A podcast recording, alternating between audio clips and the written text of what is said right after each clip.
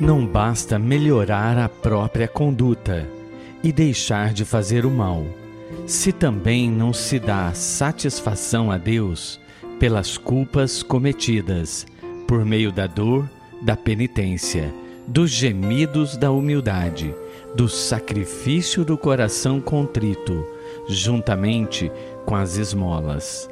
Santo Agostinho.